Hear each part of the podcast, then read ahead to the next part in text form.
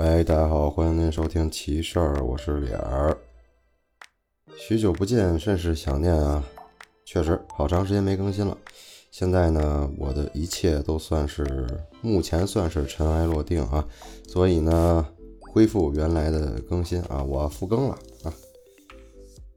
今天这期事儿呢，来自于咱们硬核公园听友群里面的尖儿哥啊，著名的妈音盒。为什么叫妈音盒呢？就是因为他的投稿啊，不像其他的听友一样，就是给你打好字儿，他呢特别喜欢用这个话去说。但是，哎，可能是确实我们这帮人学历不高啊，没有什么可以惊叹，或者说没有什么这个比较突出的词语，只有那两个“他”这俩字儿。呃，所以呢，他的这个投稿里频繁的出现他啊，据有效。数据统计啊，某一段啊，一百五十个字里有三四十个他，所以啊，尖儿哥的这个外号就由此得来啊，妈音盒。行，咱话不多说，今天呢，直接来。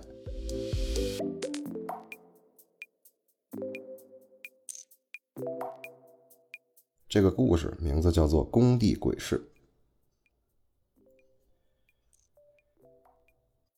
这事儿呢，发生在一七年，啊，尖儿哥刚毕业，大学同学介绍到了一个工地上上班儿，给的职务呢，对外来说呢叫做财务负责人，啊，实际上也不用他来做账，需要负责的呢就是对付来要账的。他们这个属于总包，就是说央企呢把这标段啊总包给他们，然后他们再向下分包。很多账呢，也不是说他们有意拖欠，而是上面的款啊没到位，所以呢也没法往下分包的地方去发。万幸呢，当时刚好有个峰会，哎，外头查的也严，工地上呢也不敢来这个斗殴啊、闹事啊这一套。欠账来说呢，一般呢就是把这个他们的项目部给锁了啊，水电掐了了事儿。当然，因为这个毕竟不是什么好事嘛，所以也没少起冲突。他们这个工程中呢，有一个标段刚好经过了一个村儿，村里人就希望自己呢能包下一段路。啊，毕竟这个造桥啊、修路啊，这也算是个肥差，油水不少了。但是他们这边已经有了人选，自然不会按照村民的意思来。说来也巧呗，这村里有人认识正找他们要账的一个建筑机械租赁的这么一老板，哎，正巧也是借题发挥，就带着人跟机器啊堵住了出入口。这么一来呢，工地开不了工，但是呢，这个机械这些呢，只要签了入场协议，你在工地里放着，无论是否开工呢，租金都要照付。这些呢，就都是这个工地费用支出的这个大头。只要拖的时间够长，修路啊就有可能不仅不赚钱，而且赔钱。老板的侄子呢，刚好呢是他们这个项目部里的人，本来呢就是一个这个五大三粗的一个大老爷们儿，脾气呢也确实随了体型，也是滋不横滋不横的。当时就要带着他们十几个人去砸他们那个机器，过程就不细表，总之呢也是无功而返，心里也憋屈。平日里呢，横惯了也咽不下这口气，就带着他们吃饭喝酒去。当然了，也免不了一顿骂骂咧咧。按理说呢，这群工地的老油条子喝酒是不会憨喝的，而且呢都有那个酒量。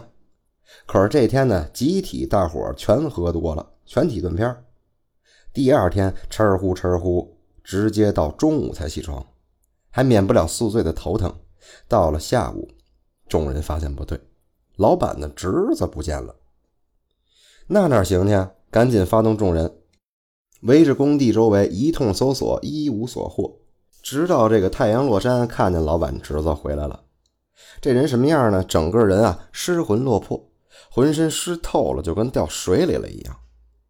走近再看，这个人呢眼圈焦黑，形容憔悴，总之就是看着特别特别的疲惫颓废。前面几个人也看出来了不对，就赶紧把他。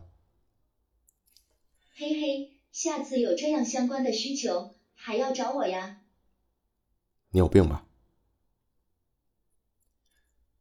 就赶紧把他扶进了这个屋里休息。这人啊，一睡就是睡了三天，而且伴随着高烧不退。三天之后呢，才算是这个缓过来神儿了啊！跟他们说那天晚上的事儿。他呢，也是唯一对当晚留有记忆的人。发生什么事儿呢？当晚呢，他也喝的多了，迷糊，走着走着呢，就袭来了一股这个衰意。残存的一点理智呢，让他这个找着一个电线杆子啊，也顾不得这个街上有没有人，然后就开始跟那衰。啊，衰的时候还不忘着闭眼呢，哼了个曲儿。也就是这一闭眼，再睁开，可就变了。睁眼看着眼前啊，好像什么都能看见，却又什么都看不见，仿佛是刚才的街景，又仿佛是一片混沌。思绪不懈，就好像只剩下了这个混沌。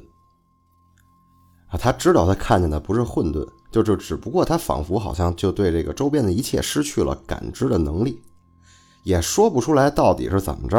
他他他他他能看见那个所谓的这个街，就只是大脑不认得了，也没有方向感啊，也没有记忆啊，不知道东南西北啊，甚至不知道上下。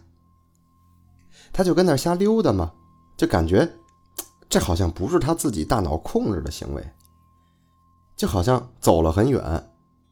但是呢，自己又没想走，就这么漫无目的的找着某个方向迈步，那好像被什么东西勾引，被什么东西牵引一样。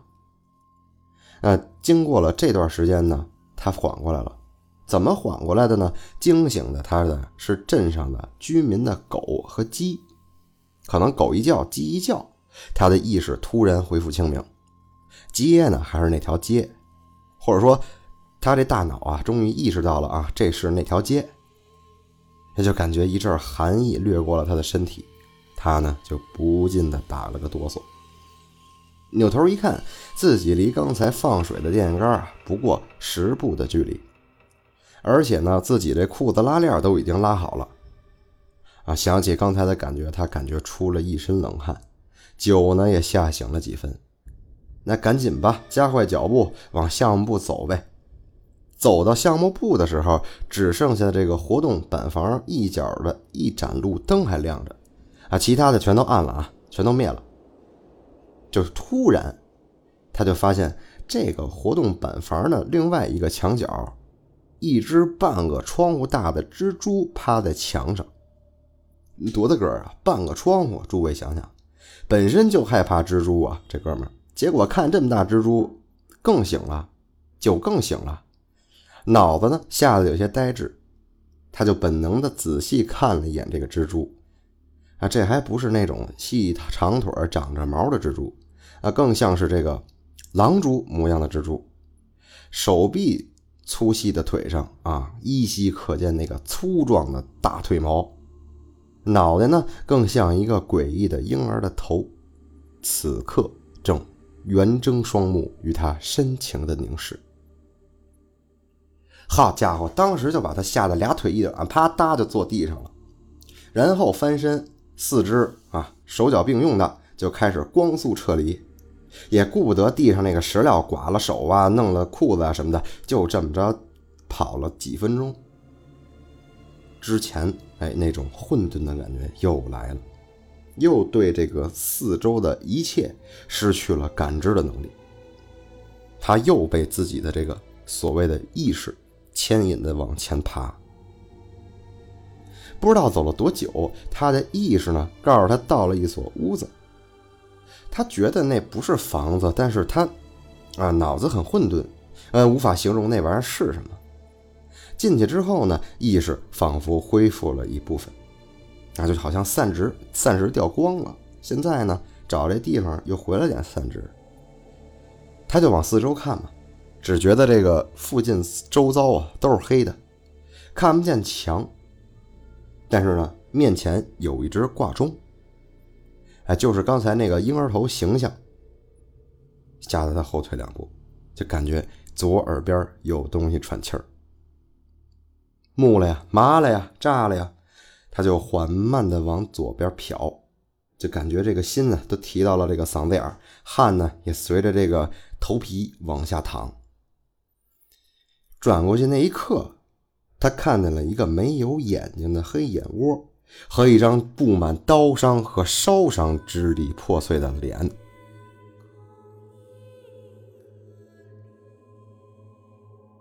这一刻呢，他僵住了，连这个人脖子以下什么都没看见，就看见这张脸了，就好像，嗯，这个人不允许这个胖子去盯着他身体看，藏起来了。随后呢，那人却说道：“既来此，交出你该交的东西吧。”那张脸啊，因为烧伤啊，上下的这个嘴唇啊都粘在一块儿了，并未张开，但是呢，能仿佛的看见里面牙齿的张合，十分的诡异。说完呢，便感觉这个人身后传来了嘈杂的吼叫与讥笑，之后他便没了意识。再醒过来的时候，已经到中午了。发现自己啊是在一个破败的不足半立方米山洞里面蜷缩着，那不到半立方米就很小的一个坑啊，里面呢仿佛有什么摆设，但是他呢当时浑身酸痛难忍，连站起来都十分吃力，再加上昨天晚上惊吓，此刻虚弱的只想回家，所以就别提观察什么里面有什么玩意儿了，只想往回跑，只想回到项目部。每走一步都感觉十分的吃力，啊，这个时候他才反应过来，我操，自己他妈居然在山上，便鼓足勇气，鼓足力气往山下移动，每一步呢就好像要出一斤的汗。具体他怎么下的山，咱们细节不表。总之呢，就一路走到太阳落山，这才坚持到项目部。他呢就把这事儿讲完了。听完之后，老板觉得不对呀。就赶紧请了个当地的师傅来看。师傅说：“小伙子，你这个太气盛，啊，招惹当地农民，被人家啊盯上了。你待的那地方，早间呢是一个大能隐居的地方，那个山洞里是他封坛养鬼兵的地方。那鬼兵呢，本就是那个大能捉鬼封妖用的，但是年久失修，可能这个封坛阵法破损，没了大能。”这些鬼兵呢，又没有香火供奉，你准是有什么东西被人家拿走了，去改了你的命格，这才被鬼兵拘了的。完事之后，师傅也是开坛作法，画符请牌，这才了了。临走，师傅说：“你这事儿虽然了了，但是鬼兵拿了你些供奉，虽然不多，可是也不是你能承担得起的。从此呢，你也算是落下了病根儿。”不会再像以前一样强壮。哎，这个故事呢，到此就结束了。这种故事啊，给我的感觉就是一种好像是在看鬼片的感觉，这我是觉得很有画面感了。包括这个混沌啊，看不见自己的街，看不见那个房，然后看见那个大蜘蛛，再加上后面那个鬼兵。哎，总觉得这个故事吧，特别像一部电影。我呢不是很怕蜘蛛，但是看着也膈应。半个窗户那么大，我操，这玩意儿是吓人哈！我也不多做评价，诸位呢自己想想画面，我觉得就蛮有意思的。这个故事我觉得吓人程度还可以，但是足够齐。啊，毕竟这是之前的大能养鬼兵的地方，咱也不知道那玩意儿是不是鬼兵吧？我也不知道这个鬼兵为什么是烧伤的这么一个形态，那可能就是拿这个烧伤的冤魂，然后来这个练的鬼兵，咱也不清楚，咱也不敢瞎说。看了这么多事儿呢，包括加了几个听友，哎，真的觉得也跟阿克聊过啊，真的觉得这个世界上呀，咱们呢是在一个世界，但是呢，其他的一些东西啊，在另外一个世界。我操，就是就是麻瓜与巫师之间的感觉，就就这种感觉，真的，我现在越来越觉着，就是这世界上，真的不就是表面上的这么平静光景。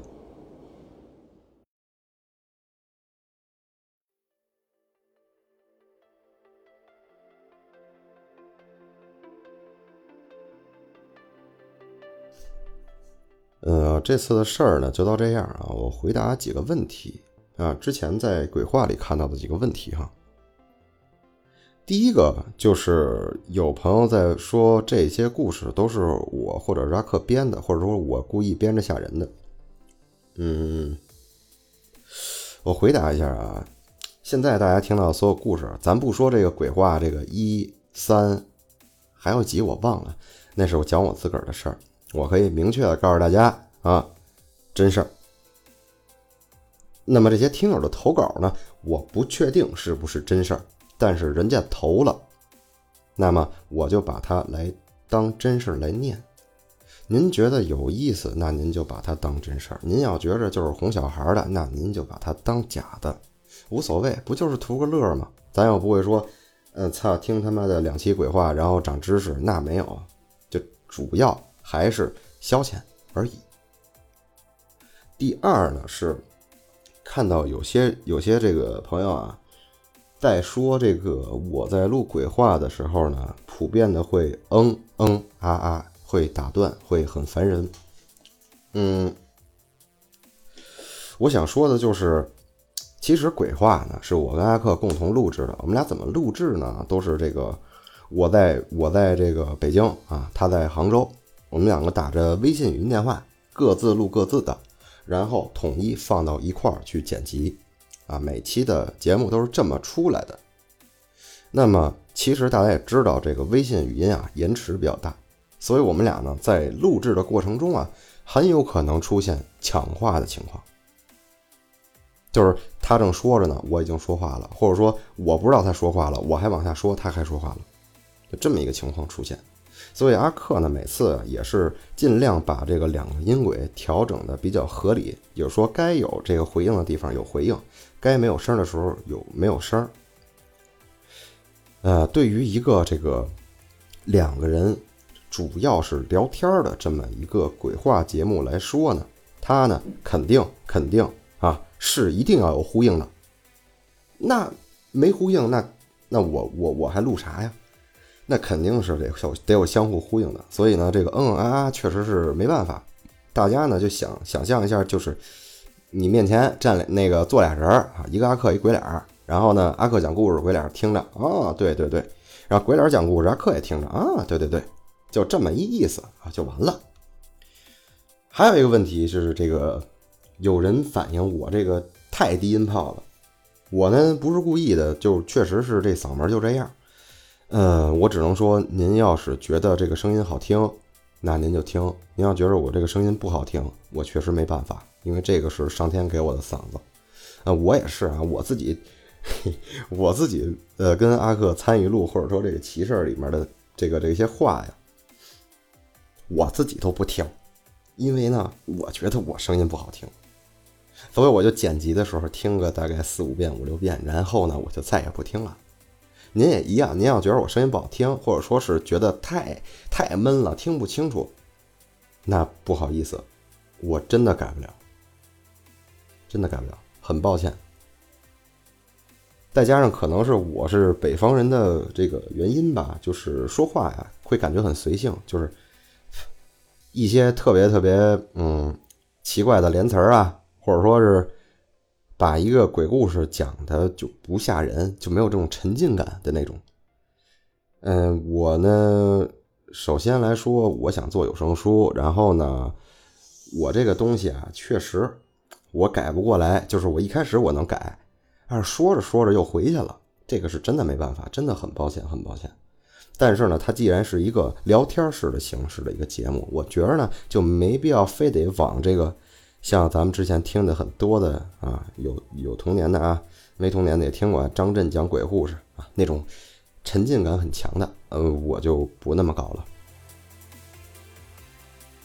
最近呢，确实也发生很多事儿啊。这期的这个故事确实短了点，但是我废话有点多了点，很不好意思。行呗，那这么着，那咱们就下期再见。还是那句话，感谢大家的理解与关注。好了，这里是奇事儿，我是鬼脸，下回见，拜拜。